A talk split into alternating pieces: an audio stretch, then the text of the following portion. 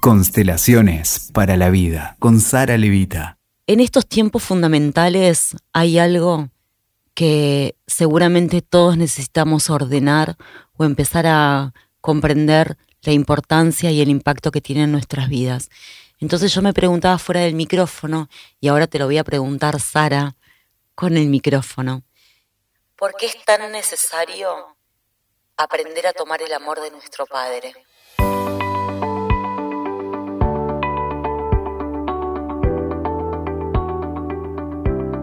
Ante todo, lo cierto, Nati, es que la vida nos llega a través de nuestra madre y de nuestro padre.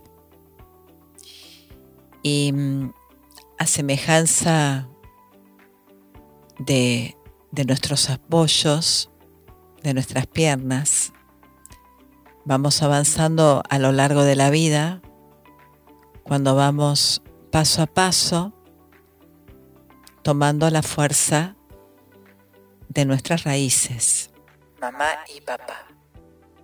Lo cierto es que así como la madre da la vida, es a través de ella que llegamos, el Padre es quien es de quien podemos tomar la fuerza para poder, y me viene una imagen compartir, abrir la puerta de casa para salir al mundo. Porque es en el mundo en donde el hecho de haber tomado su amor o no va a determinar la fuerza que tengamos para poder realizarnos en tantísimas de las áreas que en la vida adulta nos espera. Tengo un montón de preguntas para hacerte respecto a esto. La inicial es, ¿qué significa poder tomar el amor del Padre? Tomar el amor del Padre es darle sin condiciones las gracias, agradecer sin condiciones todo aquello que a través de Él nos llegó. Obviamente, en la vida que nos dio junto a nuestra Madre. Y cuando digo agradecer sin condiciones, no solamente digo agradecer sin condiciones todo aquello que fue dado, sino también todo aquello que no fue dado. Eso es incondicional, sin condiciones.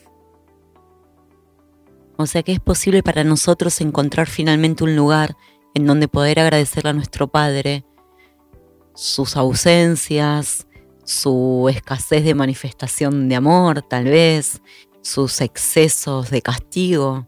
¿Es posible? Sabes que cuando uno empieza a mirar con, con los ojos del alma, lo que vamos reconociendo que ciertamente muchas veces el Padre no está disponible. Y no está disponible quizá porque en el plano del alma sigue mirando a su Padre que si supongamos al estar implicado con él y de niño fue castigado, seguramente como padre, en nombre de esa implicancia, va a castigar de alguna forma. O si de pronto en el alma está mirando a, la, historia de hombres, a los destinos de los hombres que los precedieron, quizás hombres no disponibles porque atravesaron las guerras, porque quedaron en el alma atravesados no solamente por sus propios destinos difíciles, sino por los destinos difíciles de quienes llegaron antes de cada uno de ellos, seguramente ahí el Padre tampoco va a estar disponible. Y nosotros habitualmente esto lo llamamos abandónico, ausentes, pero lo cierto es que cuando miramos esto tan sagrado, que es la vida, jamás podemos decir entonces que un padre es abandónico y ausente, cuando miramos en lo más grande y en lo más lejos, aunque en el plano emocional así lo sintamos y aunque lo decodifiquemos desde nuestra mente de esta manera.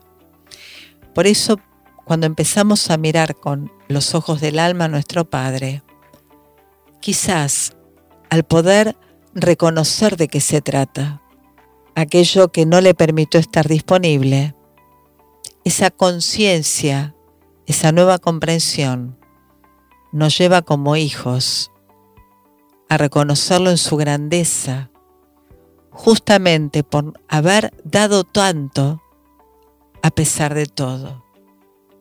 Porque nadie puede dar, como habitualmente digo, aquello que no tiene. Y nadie puede pasar aquello que no tomó. Entonces, cuando como hijos crecemos y nos damos esta posibilidad, es ahí cuando podemos quizás inclinarnos ante aquello que solo el amor del Padre puede dar cuenta de haber pasado algo tan grande como es la vida y quizás algunas cuestiones más en algunos casos y mucho más en otros, a pesar de sus propias lealtades invisibles que tuvieron más fuerza a la hora de poder pasar hacia adelante aquello que solo por amor pudo pasar.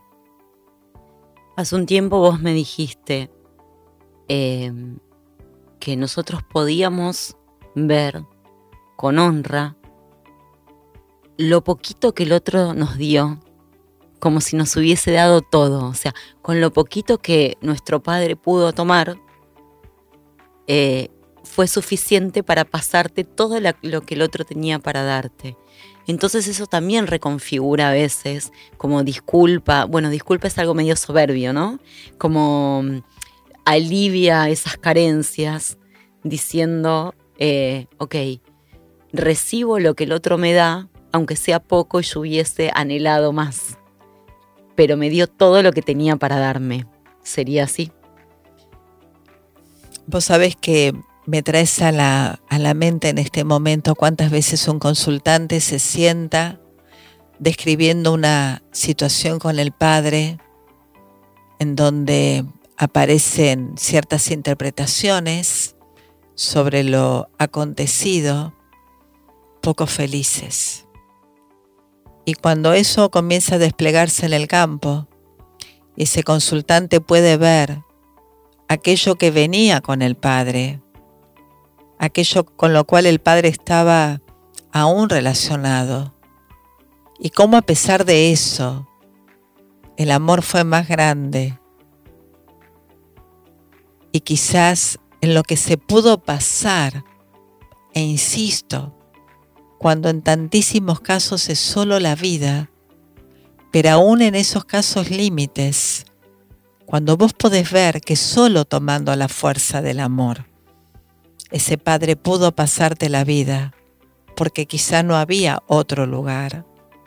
Es ahí cuando vos miras al consultante y vas viendo cómo algo comienza a ablandarse, que se le nota en la expresión, en la mirada y tantísimas veces en la emoción que no deja de tomarlo. Muchas veces me ha tocado estar en las constelaciones, en las tuyas, en las de otras personas y ver eso que me voy a seguir tomando la prerrogativa de decirle magia, esa sanación hermosa, de ver cómo algunos representantes de los padres ingresan al campo como victimarios y el campo muestra que en definitiva fueron víctimas de otra cosa. Y eso, bueno, lo, ves tal cual vos lo describís, sin saber, sin conocer las historias de esas personas. Ver cómo realmente eh, uno no puede ver más que el resultado de algo que tiene una historia mucho más pesada, ¿no? Detrás. Y cuando se despliega la constelación, todo vuelve a ocupar un lugar donde de verdad adquiere otra coherencia. Y ese malo, ese ese violento o esa persona carente o que nos, nos restringió o que nos condicionó, fue víctima de otra cosa y solo pudo darnos eso, lo único que tenía para darnos porque era lo único que había podido tomar también de sus ancestros, ¿no es cierto? Y es ahí, ¿no? Cuando de pronto la mirada cambia, el corazón se te expande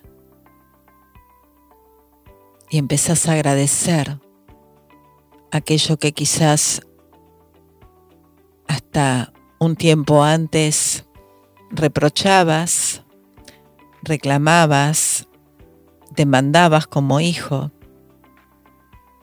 Y en, ese, y en esa conciencia adquirida, en esa mirada lograda, pasás de un estadio niño a un estadio adulto, justamente agradecer sin condiciones, tanto, todo, más allá de que haya sido en la vida o en algo más.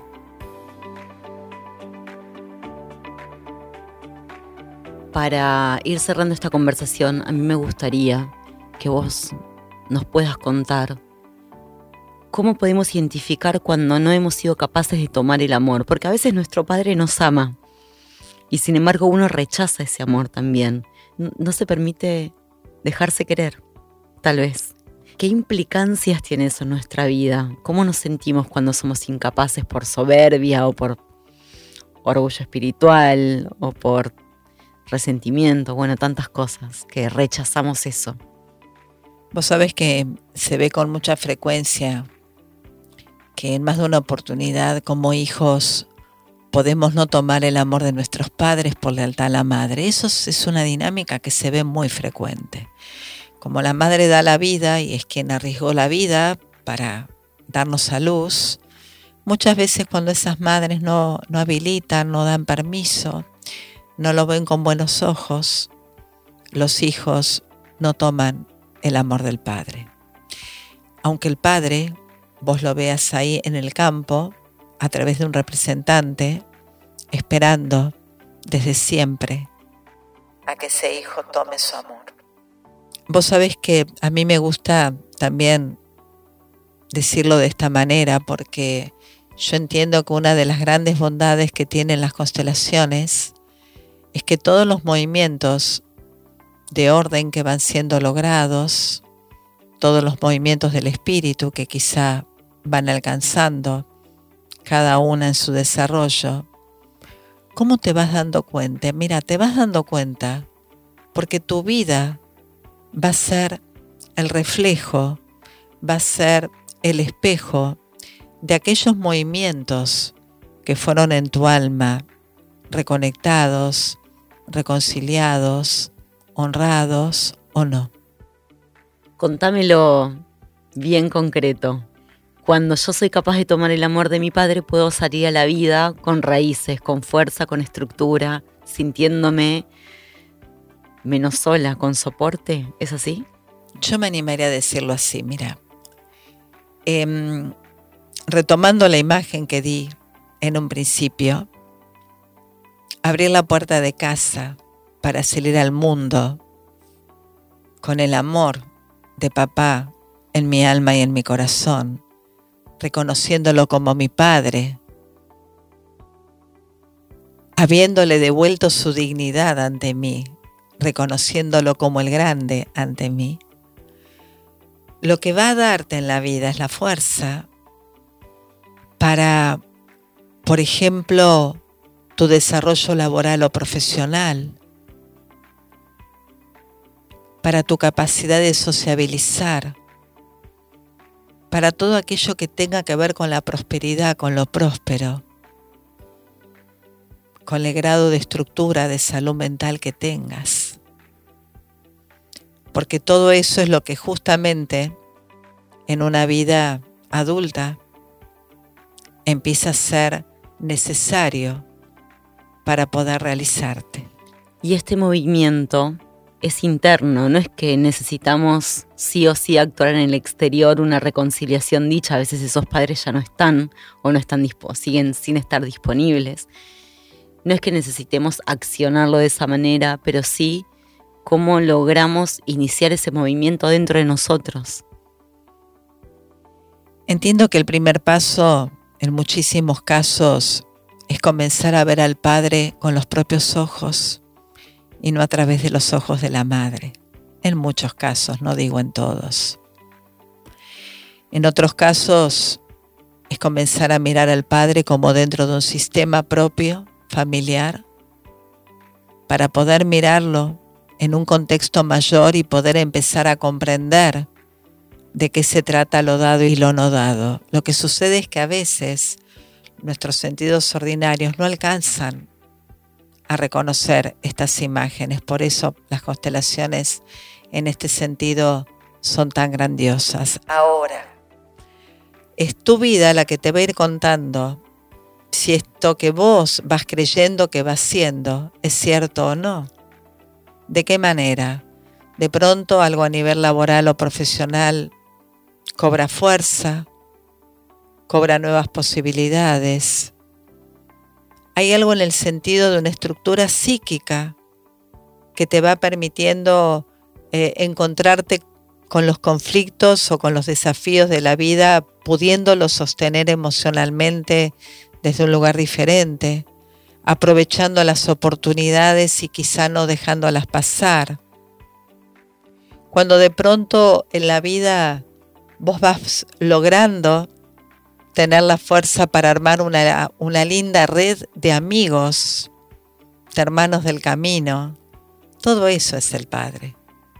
Entonces es de esa manera, a través de los fenómenos que cotidianamente van sucediendo en tu vida, especialmente en estas áreas, donde vos podés ir chequeando internamente cuál es el lugar que como hijo vas tomando ante tu padre, para poder quizá mirar tu propio proceso, reconocer de dónde venís, en qué momento y la vida te encuentra en cuanto a la relación y por dónde seguir. Lo cierto es que no es suficiente con ser solo hijos de mamá. Reconocernos como hijos de papá, ver a nuestros padres como lo que son, una unidad, verlos como padres justamente, como pareja de padres, más allá de la relación que ellos hayan podido tener como pareja hombre o mujer. Es lo que nos va a permitir precisamente empezar a darle a nuestro Padre en nuestra alma, en nuestro corazón, el lugar que desde el merecimiento, desde siempre tuvo. Esté vivo o no, tengamos la posibilidad de acceder a Él o no, porque en el alma, como ya sabemos, esto que nosotros llamamos vida y muerte, presencia, ausencia, no existe. El Padre está siempre en nosotros. Cuando vos te miras al espejo, está siempre en vos. Cuando de pronto te vas reconociendo a medida que los años pasan en ciertas actitudes o en ciertas manías o en ciertos ritos, ahí también lo encontrás. Entonces no hay chance de que nuestro Padre no esté en nosotros. Lo que sí es el reconocimiento que de nuestra parte y el lugar que le hagamos a nuestro interior, eso va a depender de lo que nosotros nos demos permiso como hijos a poder finalmente tomar como lugar ante Él. Me voy a atrever yo esta vez a dejar eh, una última reflexión para ampliar en otro momento con tu compañía. Y la voy a hacer en modo de pregunta. Hacerle un lugar al Padre de uno también es hacerle lugar al Padre con mayúscula. ¿Es así? La ciencia hermenéutica decía, lo que es arriba es abajo. Y quiero decirte con esto que aquello que como hijos no seamos capaces de lograr ante nuestros primeros dioses que han sido nuestros padres, que como dije en este podcast o en otro, no recuerdo, han sido quienes hicieron posible el milagro de nuestra vida, la relación con lo que uno llama el Padre, que es el Espíritu mismo, no tiene razón de ser si estos movimientos no fueron logrados. Por eso también va a ser nuestra vida para aquellos que de pronto tengan una vida que es vivida a partir de una conciencia espiritual la que va a ir contándonos a cada uno si esa vida espiritual verdaderamente pasó a ser en la cotidianidad una vida a la cual podemos llamar una vida basada en la espiritualidad práctica para que justamente esto de poder alcanzar ver al espíritu en todo es posible o aún no. Quiero decir con esto que solo inclinándonos ante nuestro Padre no va a ser un como sí el camino espiritual. De la misma manera, solo inclinándonos ante nuestra Madre no va a ser un como sí el camino espiritual. Y de hecho, si me permitís, y voy a traer esto y lo retiro de, de la concepción religiosa, porque entiendo que la espiritualidad trasciende, al mismo tiempo contiene a todas las religiones y filosofías. Por alguna razón, por ejemplo, en el judaísmo el primer mandamiento dice, ama a Dios por sobre todas las cosas.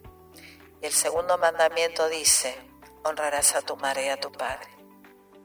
Quiero decir que todo esto está escrito hace tantísimos años.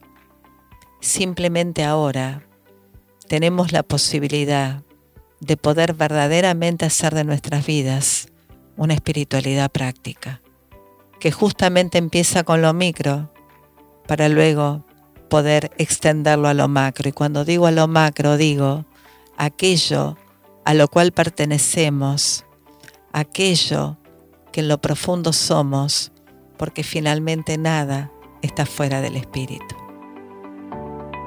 Gracias, Sara. Gracias a vos, Nati.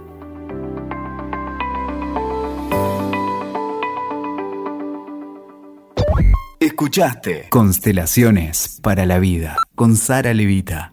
WeToker. Sumamos las partes.